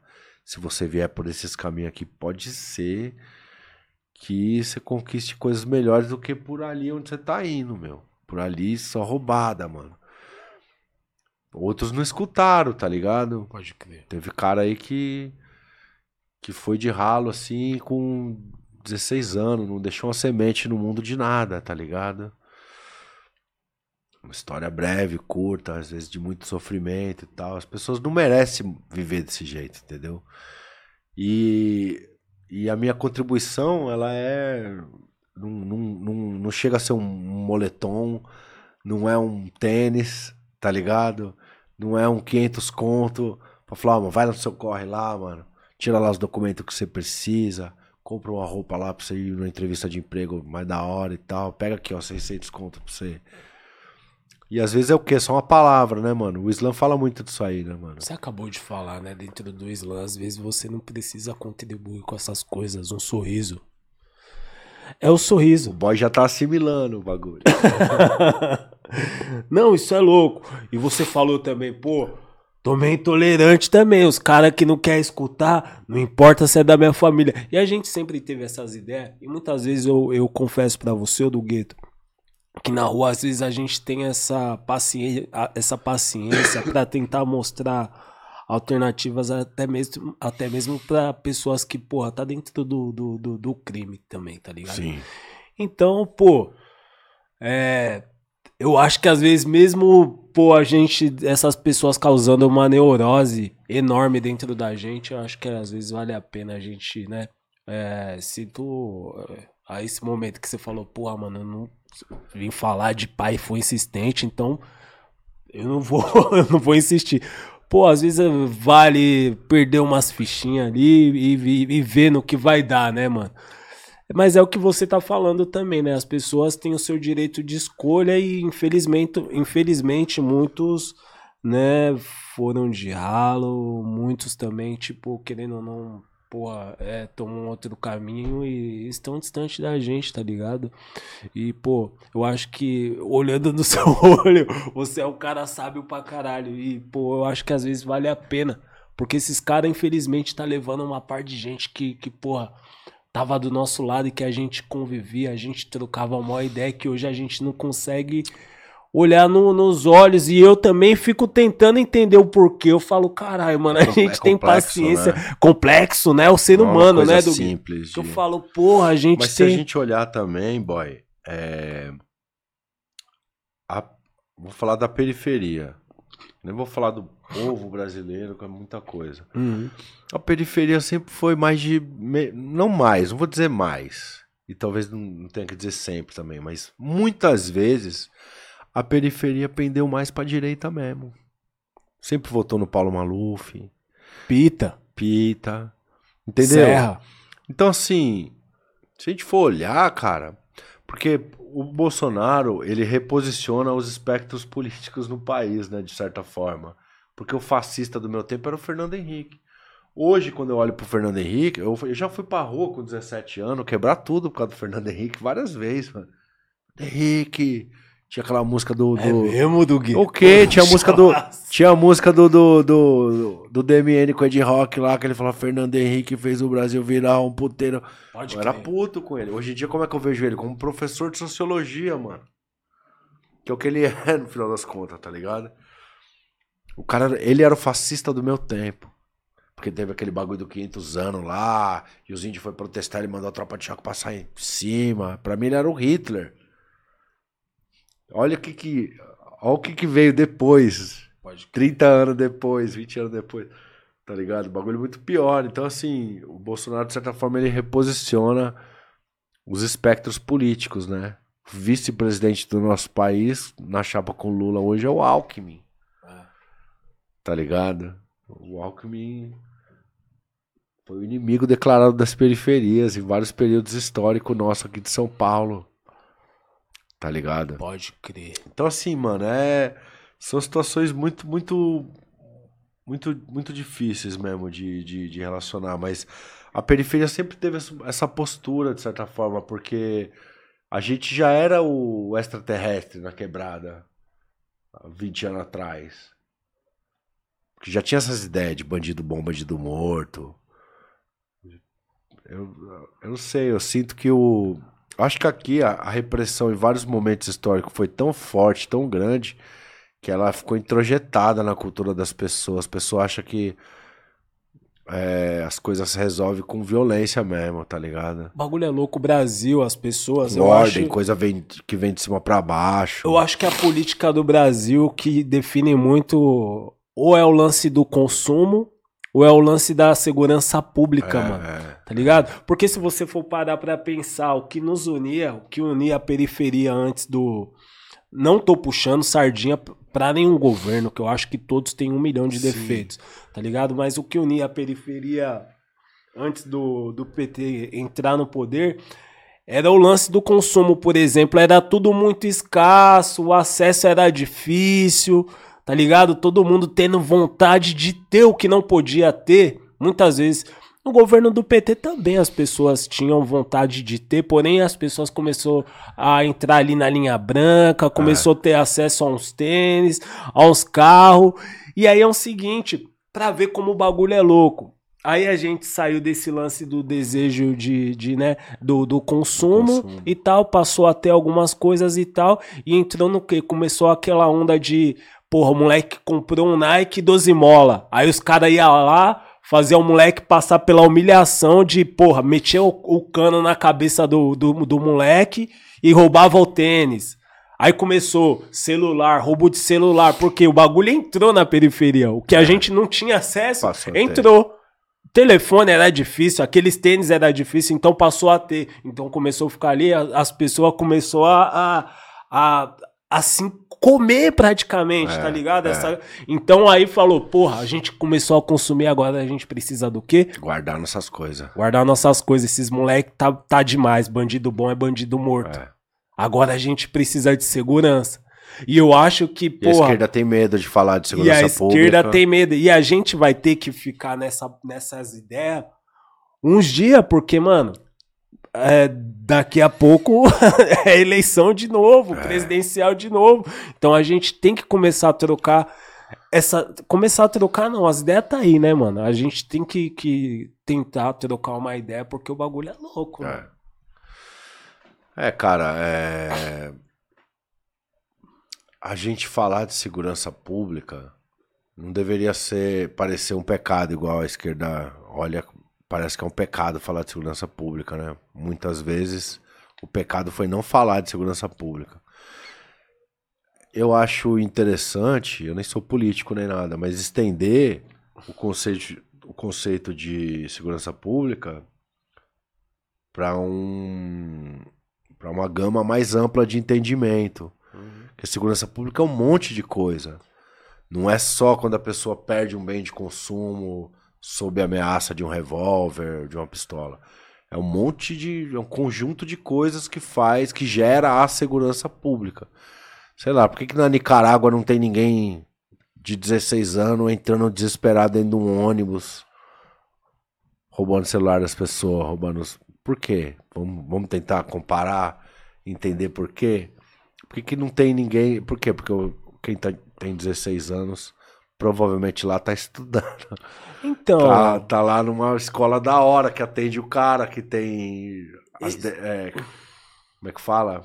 Que tem aquilo que supra as demandas que ele, que ele, que ele apresenta. Sim. Entendeu? Então. Eu, eu acho que a gente. É, é... Alguém aí vai falar, mas aqui também tem escola, não, vagabundo não, vai. Mas poderia falar disso de várias formas. Por exemplo, os caras gostam muito de falar da, da redução penal e tal, porque o moleque que escolhe matar uma pessoa, atirar na cabeça de uma pessoa por conta de um celular, ele tem que ser sim punido. E eu vou falar do gueto. Às vezes, a gente tem que pensar nisso também, mano. Tem uns bagulho que é louco, né? Certo? Né? Tem uns bagulho que é louco. A gente tem que pensar nisso também. E às vezes, da forma como a gente tenta, é, é sei lá, é, dialogar com essas pessoas, eu acho que, porra, parece muitas vezes que a gente acaba romantizando, uhum. ou que a gente, porra, é conivente com essas paradas. Sim. Eu já não, eu já penso o quê? Tá bom justiça para todos, então vamos acabar com o foro pri privilegiado. O policial que, pô, for lá na quebrada lá matar também não tem justiça militar, ele vai para a justiça comum, joga num júri popular, Isso. certo? Então vamos começar a seguir esse caminho aqui, já que justiça é para todos, tem que punir, porque, né, eu concordo plenamente, ninguém tem que tirar a vida de é, ninguém. É, e eu acho que vida se paga com vida mesmo, certo? Então é o seguinte, vamos, né, Vamos começar da forma certa. Ou por quê? Para mim essa lei serve e pro polícia não serve. Pro político não serve. Pro cara que tem muita grana não serve. Pro cara que tem muita grana não serve. Pera aí, a justiça não é para todas, para todos?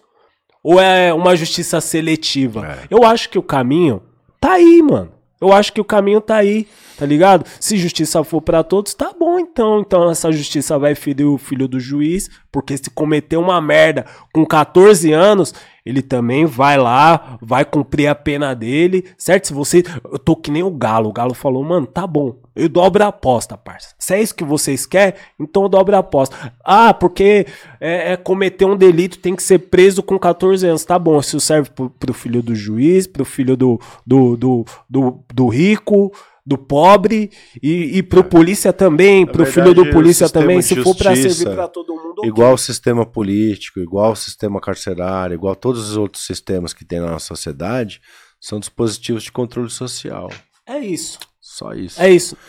E cria, gente... cria uma ilusão na gente de que. Mas na verdade as coisas não têm essa isonomia, não tem essa equidade. Sim. Tá ligado? É, o filho do Alexandre de Moraes, ele tem um valor. O meu filho tem outro. Sim. Tá ligado? Não é? Não tem muito o que se fazer por isso, é, pra, pra, em relação a isso no, no Brasil de hoje, né? Sim. O jogo tá colocado dessa forma. Então, assim, tá bom, bacana, vamos discutir a redução da maioridade penal. O único problema que eu vejo é que todas as vezes que eu entrei nas FEBEM, elas têm, têm uma cor específica lá dentro. Ah, sim. Tá ligado? Então a gente precisa estudar isso aí antes de pensar em, em aplicar uma coisa dessa, porque quais as pessoas que você tá levando é, para uma, uma possível execução, né? Por exemplo, pra, é, penal no caso, né? É, você tá levando pessoas de uma mesma origem étnica e social. Por quê? Porque o país tem uma história que explica a condição dessas pessoas, tá ligado? É. Sem romantizar, igual o, o boy falou. É, isso é história, não é. A gente também não queria que fosse assim. Muito pelo contrário, a gente queria que não fosse dessa forma. Mas hoje é.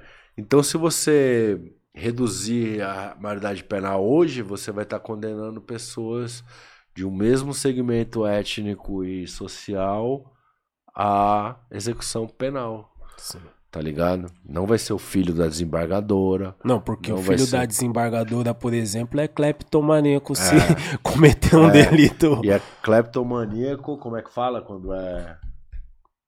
Esqueci, tem uma palavra, tipo, cleptomaníaco contumaz, mas não, não é. é. que é o cara que não para, né? Sempre tem um nome. É, é, é. o cara que tem, tem a carteirinha pra roubar, mano. É. Tipo, é, é isso, né, cara? É, são as injustiças de um, de um país que foi. É, são as injustiças de um país muito desigual, né, cara?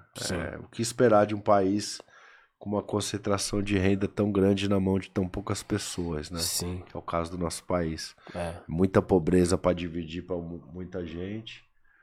É, muita riqueza para dividir com pouca gente, tá ligado? É, é, uma, é um barato complexo mesmo para debater e teria que ser feito, né? Tipo, diversos delitos e pá. Eu só sou meio pá com esse bagulho de, de, de vida, tá ligado? Eu acho é, que ninguém complicado. tem que tirar a vida de ninguém. É e o que os caras faz muitas vezes na quebrada é, é o que me revolta, tá ligado, mano? É Sim. É uma covardia extrema. Tá Sim. Tá ligado? Por, é. por mais que não tire a vida a da pessoa, não aí, deixa de. amiga que tá indo pro trabalho de manhã tá entendeu? tá tendo. Tenho, eu tenho mãe, eu tenho apontada irmãs. pra, pra, pra face, assim, já. Esse 8 horas da manhã. Esse bagulho aí é uma tiração sem fim. É uma tiração. É uma tiração sem fim, tipo, é, dentro. Tá do jeito que o sistema gosta. Dentro de tudo que eu vivi, eu não encontro justificativa para isso, certo, do gueto? Cara, os moleque tá assim, acabando. Eles estão seguindo direitinho o plano do sistema. O plano do mano. sistema é esse, do Gueto. Direitinho, assim, ó. É como se os caras tivessem feito um roteiro, já sabe onde os moleques, inclusive, vão. Até onde eles vão, né? Sim. Então, aí entra os dispositivos de controle também, que muitas vezes é uma execução sumária na rua. Que Sim. aí vale aquela máxima, né? Que é o. Também morre quem atira, né? Sim.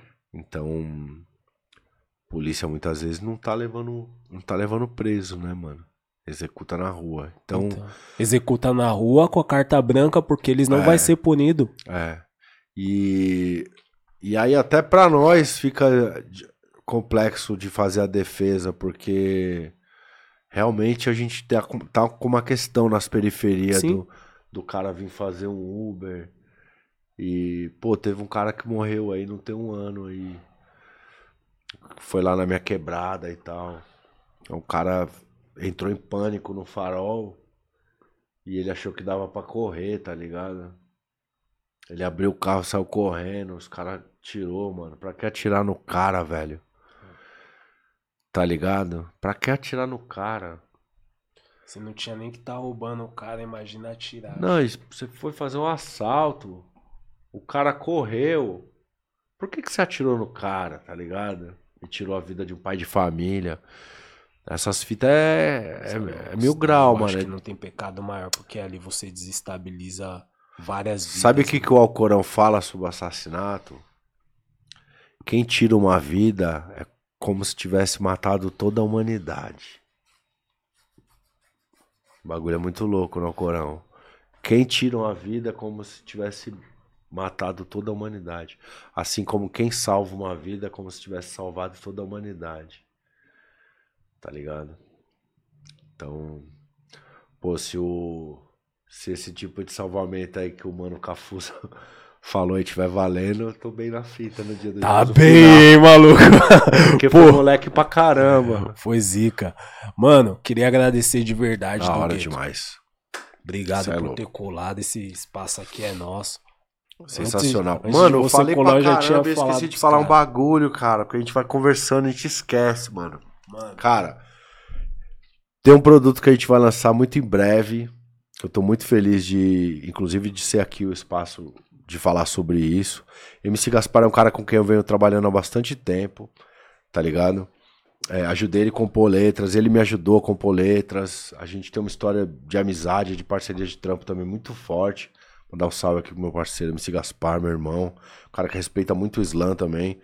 E a gente tá em vias. Eu tô trabalhando numa fábrica de vinil, tô trabalhando na prensa da parada. Que da hora. Então tem vários discos, inclusive do rap, que tem passado pela minha mão ali.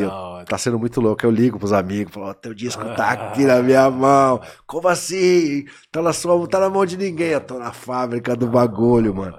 Tô trabalhando com o Michel da Vinil Brasil. Mandar um salve aí pra toda a galera da Vinil Brasil. Foi uma oportunidade muito da hora que chegou pra mim. Tô atuando lá. E tô atuando na fábrica mesmo, no feitio da parada, tá ligado? Na confecção do disco, tô aprendendo muita coisa. E surgiu essa oportunidade de estar tá lançando uma parada com o MC Gaspar, tá ligado? Um compacto, não vou falar as faixas aqui que vão pro compacto, oh. né? Só para deixar ali um, Louco. né? Só para deixar uma provocaçãozinha aí para as pessoas, pô, e aí, o que, que será que os caras vão colocar no disco? Então, é, especialmente para nós que é de outra geração, putz, mano, chegar no vinil. O vinil era meu sonho, mano. Acho que eu fiz tudo isso que eu fiz para chegar nisso, finalmente, tá ligado? Então, em primeira mão aqui no As Ideias Podcast, logo menos, lançamento de um vinil Gaspar e Chabás pela Vinil Brasil. Putz, já tô ansioso pra caramba Vai essa parada. Você é louco que louco. E tô muito, muito feliz mesmo com esse momento de estar tá trampando na fábrica, conhecendo esse processo da confecção, produção do disco. E provavelmente eu vou ser o primeiro rapper do Brasil que produziu o literalmente próprio. o próprio disco, tá ligado? Pus na prensa, cortei, tá ligado? E vou mandar aqui pro, pro, pros irmãos um, um um presentinho quando sair, com certeza. Oh, por favor. E, e aí, ah, vou estar tá divulgando nas minhas redes aí nas próximas semanas. A galera que, que vai ter uma pré-venda, então quem quiser já se adiantar nesse esquema da pré-venda, assim, assim que sair, dá para a pessoa garantir a, a, a, dela, vai sair uma cota mais barata, né? É, depois a gente vai jogar para os lojistas, para os amigos nossos aí. E vai acontecer muita coisa legal ainda, então bacana para as pessoas que querem acompanhar essa história aí. MC Gaspar é um monstro, quem não conhece aí, Gigante. que, que, que vá atrás e conheça a obra do cara que é, é como o Boy falou, é uma obra gigante, é um ser humano gigante, é um artista gigante. Acompanha ele aí nas redes sociais, acompanha a gente também, Shabazz Oficial, S-H-A-B-A-Z-Z Oficial. Tem a página da lojinha lá também, o Shabazz Empire, onde eu vou divulgar algumas coisas que vão sair também, os produtos aí promocionais em relação a esse trabalho e a projetos futuros também. Um salve aí para toda a comunidade islâmica. Assalamu alaikum wa rahmatullah wa barakatuh. Um salve aí para todo mundo da Vinil Brasil. Um salve meu irmão Gaspar. Um salam do Baba para minha filha Aisha. E é nóis. Muito obrigado aí. Hoje o Big não veio, mas um forte abraço aí para ele. Obrigado, mano Lucas. Sem palavras. E Big, oh, boy. Tamo junto. Muito obrigado pelo Cê é convite, é oportunidade aí de vir explanar sobre as minhas ideias, falar um pouco da nossa religião também, quanto que ela tem a ver com hip hop, falar sobre os projetos. Esse é um projeto da hora, as ideias podcast. Apoie esse projeto, tá ligado? Espaços como esse precisam ser mantidos porque eles têm a importância de de serem palco para o debate das ideias, entendeu? Para a explanação das ideias. Espaço democrático, muito importante, está fazendo um trabalho muito bonito, parabéns. Obrigado. Esse Tamo espaço é junto. é nosso. Eu sei que não é fácil. Esse espaço aqui é nosso. Eu sei que não é fácil, mas vocês estão mandando bem pra caramba. Sei que não é fácil. Nós. Tamo junto, rapaziada. Muito boa noite a todos que ficaram aí com a gente, certo? Yeah. E quinta-feira a gente tá de volta. Ó, que beleza. É nóis. Os caras falaram, mano, eu falei pros caras, mano, libera aí, mano. Pulho ali, velho, tipo, mano. Tem... Falar uma palavra. Isso aqui. Mano, não tem muito filtro agora. Papel, é meu. A subite agora. Você, então, né? você, vai, é né? É né? né Rapaziada, esse foi mais um episódio, certo? Essa As ideias podcast.